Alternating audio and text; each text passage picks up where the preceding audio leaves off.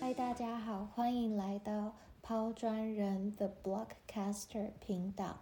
这是抛砖人的史上第零集，酝酿许久了，终于下定决心要来抛砖引玉。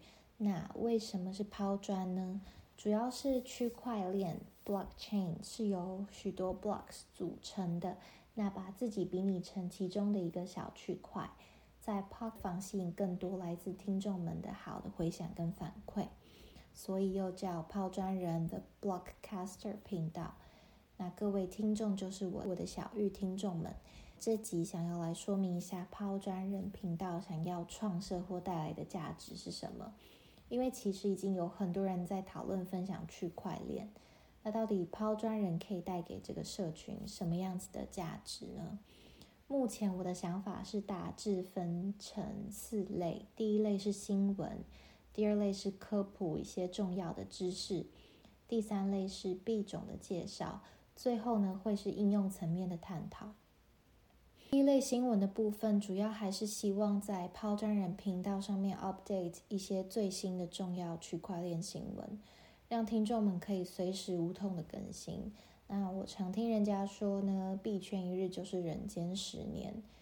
我自己是一个非常偷懒的人，但是同时呢，又很容易资讯或资产恐慌。就生怕自己一偷懒就漏掉一些重要的新闻跟不上，或者是漏掉一个好的项目没有跟到好的买入的时间点。这个频道的功能就是带给我的小玉听众们一个快速方便补充资讯的管道。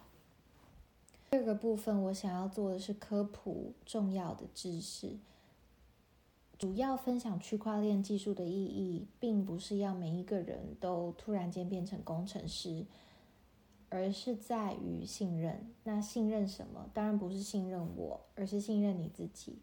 因为当你对于区块链有一定的了解，当你听到人家说 Layer One 做了什么硬分叉，然后 Layer Two 上面有扩容方案，你就能一定程度去信任你自己所做的投资决定。那换言之，就当市场低迷的时候，熊市来临、寒冬来临的时候，你不会 weekend 不小心把你手上持有的币换掉。因为这样子，其实你是卖在一个非常低点的价格，所以换言之呢，当你信任你自己，你就不会 FOMO 追高卖低。那第三个部分呢，我想要做的是特殊币种的介绍，或者是你可以说特殊币种的分类，因为有有太多人来询问名牌，就希望可以直接拿到一张彩票，但是这个频道的功能完全不是这么使用的。如果小玉们把这里当成是一个工具书，那可能还行，因为，呃，我希望可以按照分类的方式去分享不同区块链的应用或项目，可能是最近起很夯的公链赛道，也可能是物联网、云端数据储存等各种赛道。打个广告，大家可以定期追踪起来，我们的 IG 才不会漏掉最重要的资讯哦。接下来最后一个部分是应用层面。我发现反而在跟非币圈朋友们解释的时候，影响他们最多的还是新闻，因为他们可能会从新闻上面听到，比如说像 DeFi、NFT、GameFi、Play to Earn，然后稳定币，那他们就会问我说：“诶，那到底这些项目都是什么？”那这个也是我会希望可以进一步的去介绍，然后提出一些反思的。就是一个入门专的专题报道。介绍完抛砖人频道分类之后呢，我们来谈谈一些老旧的历史跟呃我个人纵观的立场。我自己是 Berkeley OM 毕业生，在二零一七年到当时世界第一大虚拟货币交易平台工作，那开始进入这个圈子。其实坦白讲，我自己有一种深刻的体悟，就是早进来不等于懂。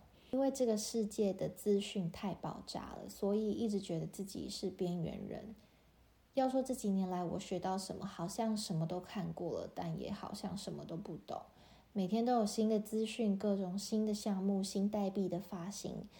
那我自己也有过很长一段时期的 FOMO in FOMO out。要说这几年最大的收获呢，可能就是练就了一双，不是一只 diamond hands。怎么样的熊市都不会动摇我对于区块链的信心。我最常说的一句话，也希望我的小玉听众们听完这一集的 take away，就是 It's still early。东方的讲法就是让子弹飞。确实，从宏观的角度来看。很早以前，Twitter 上面就有人说，区块链的起源跟网络其实非常类似。一开始，网络的发起也被各家报纸用印出来，大大头条上面写着“网络是一场骗局”。那这张报纸的图像在 Twitter 上面也是疯狂的被流传过。那 Mark Twain 曾经说过：“History doesn't repeat itself, but it often rhymes。”如果要 benchmark 这个阶段的区块链，可以看成是一开始网络刚发起时的阶段。那时候每一个人，或者是说大部分的企业都在摸索到底怎么应用网络，怎么跟生活结合，怎么透过网络赚钱。那像近几年来的 NFT 跟 DeFi 的项目，其实都可以称是区块链的初始落地项目。你知道，就像公司在募资的时候，他会写一些 business plans 给投资人，琳琅满目。上面从公司本身的长期目标可能是太空探索，或者是中期目标人工智能。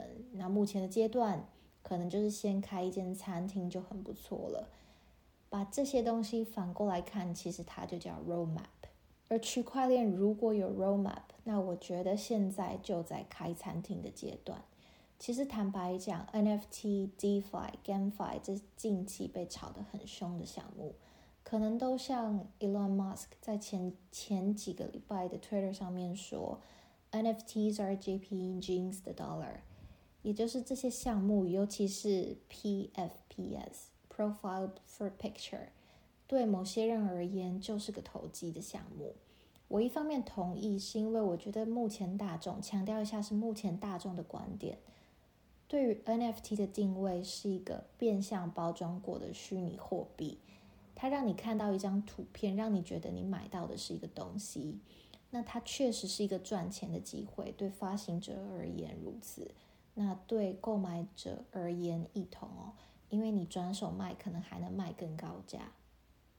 但说穿了，它可能就是一个抓交替的概念，因为它最终有可能会泡沫化。那这时候你就应该希望自己不是那个最后一个买到的人。可能会有人争执，PFP 考验的是社群力，因为你要有足够的资本才买得起。那买到头像的人呢，能进入这个圈子，然后进而取得更多的资源。先重点划记一下，我真的没有要论战的意思。因为如果我有多余的虚拟货币，我可能会去买 Crypto Punk 或者是 Board App 来收藏。但我个人对于区块链的期望是，区块链可以带来更平均的资讯，或者是你说资源的分布，而不是精英化的资源集中。另外一个。反思是，如果大家对于 Web 三的期待是打破现在 Web two 它的闭源性质，重新把利益分发回去给这些对于社群有贡献的每一个人、每一个你们，那我们更应该避免去创造另一个封闭的回圈。Anyway，难道这些 NFT 就没有价值了吗？其实这些项目的价值或意义对我来说是非常重大的。因为它广泛的来看，就是一个区块链落地的表征，它吸引了更多人的参与讨论，让区块链不再是一个很高而悬的概念哦，而是一个可以被真正应用、理解跟接受的技术。就像开餐厅一样，它有一张菜单摆出来，你其实可以非常容易的理解，然后接受。你点菜了，你就把它吃了，你不会。No more question ask。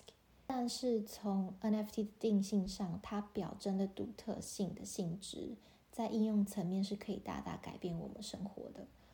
例如 NFT 的应用，它可以做成学成证书。就当你想学习到一门课程，你不再需要去透过大型的机构，比如说学校的入学许可才能取得认证。那你可以直接去学习某套课程，然后透过 NFT 颁发属于你的独一无二的证书。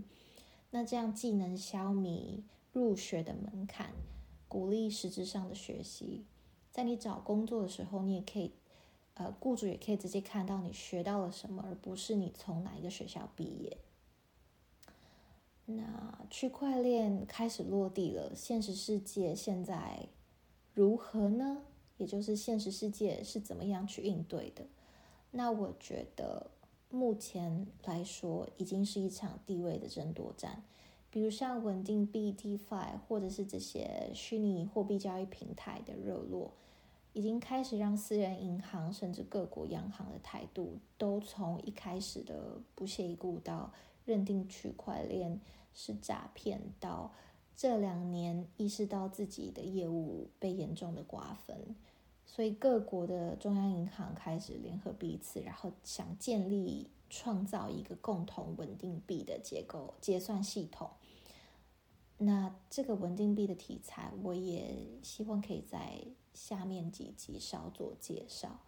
其实这些银行可能跟你跟我一样，都正在否谋。那身边的家人朋友其实最常问我为什么会信仰区块链。那我最常反问为什么不，或者是更直接一点，应该反问为什么会相信美元？对他们来说，美元的价值在哪里？我常听到一些人说，美元背后有黄金的担保，有美国政府，有标准定价，有历史这么长久以来的信任，真的吗？美国通膨严重，近月的 CPI，也就是消费者的物价指数年增六点二 percent。意思意思是你所得水准相同的情况下，自己一块钱可以买到的东西变少了，那谁来监管美国呢？这也是我最近看到 Masari 二零二二年的预测报告中的第一个主题，就是对机构信任的崩解，促成整个区块链大幅跃进的起因。开始有人认为，相较于法币。由政府人为不断的印制，造成整个通膨严重。虚拟货币可以透过智能合约控制发行的数量，更可以维持市场的正常运作。而今年呢，币圈最大的新闻可能就是萨尔瓦多接纳比特币作为其法定货币的事了。因为你不需要将比特币换成美元去储备，你可以直接。拿比特币来储存跟使用，里可能还是会被大部分人质疑哦。比特币的币价浮动那么大，不可能作为货币流通。那这个问题呢，就得看你活在哪个世界了。当你把自己定位在有美元计价的世界，那你会觉得一个比特币的价格永远都在变动。但当你单纯的使用比特币，而不需要兑换回法币，可能是美元。就像在萨尔瓦多，你能进行处置跟交易的时候，那它兑换成美元能兑换多少，似乎就不怎么重要。举个例来说，你在 NFT 市场买了一个画，你用了以太币，比如说二十一个以太币，那就是一个价值。而这时候，我们更应该考虑的，可能是以太币兑换为比特币的价值。那波动的可能就会是以太币，同时提倡比特币或虚拟货币，是不是代表不要监管、不需要课税或是国家的介入？那我的意见刚好是相反的。其实区块链的应用反而更能去预防犯罪的发生，因为每一笔的交易记录、每一个 transaction 都会在链上发生，那这些都是不可逆的。但是呢？一个再好的技术，一个再好的项目的发行，都有可能被拿来作为犯罪的工具，因此这也是法律需要介入的层面，确保人民的权利会受到保障，不会被侵害。那这部分我也希望后续能够用几个专题去介绍目前国内外法规的进展跟方向。那最后小废话一下，抛砖人的 Blockcaster。每一集一定控制在三十分钟以内。根据台北市民众通勤使用交通工具性别与统计分析，三十分钟是上班族通勤的平均时间。那各位时间宝贵，应该要好好花在身边的人事物上。那这个频道呢，就是你可以 A N 打开，然后放着，让它让它让它播放。那透过这个三十分钟的时间，让对区块链有兴趣的人可以充充电，减缓我们资讯的 FOMO 感。对我而言，它的价值就是我创造这个频道的价值在于，我要偷偷引用 Masari 年度报告里面的一句话，就是是 Nick Carter 在《On Writing》一书中提到的。For me, struggle of writing is chiefly one of the vanity versus utility. Being conscious is hard. It requires painfully shedding text that you've sweated and labored over. Being sufficiently humbled that you are willing to convey ideas into the heads of your readers at the expense of demonstrating your skill with words. That is the challenge. But as with all asceticism, there is a sublime joy in restraint. 在过去的一年中，我发现写作对我个人来说是辨识自己盲点的一个手段，也可以透过不停的修改，优雅细致的将我的想法重点化的传递出来。更希望能在透过不停的与身边的人讨论，去重说建构更好的论点，也让人能更简单容易的了解。那最后不得不说的几个重点，是一些贯穿。嗯，这整个频道的几个概念，也是已经分享在我们的 IG Blockcaster 上面的三个重要观念。第一个，Do your own research。这里不是投资建议，不是报名牌，所以你们投资之前呢，都一定要做好功课。那抛砖人纯粹是来抛砖的。第二个，你只投资自己能输得起的资金。千万不要把自己日常生活中的预算、支出的预算拿来投资，因为人在窘迫的时候很容易做出非理性甚至是错误的决定。第三个，hold，老话一句，在币圈的寒冬少不了，你可能会听到有人开始批评区块链始终不成熟，甚至市场不会再复苏了，不可能实现回不去的高点。那你可能会开始丧失信心，但你一定要记得，在这个历史洪流中，区块链的角色才刚开始而已。所以让子弹飞，It's still very early。好啦，这集就讲到这边，谢谢大家。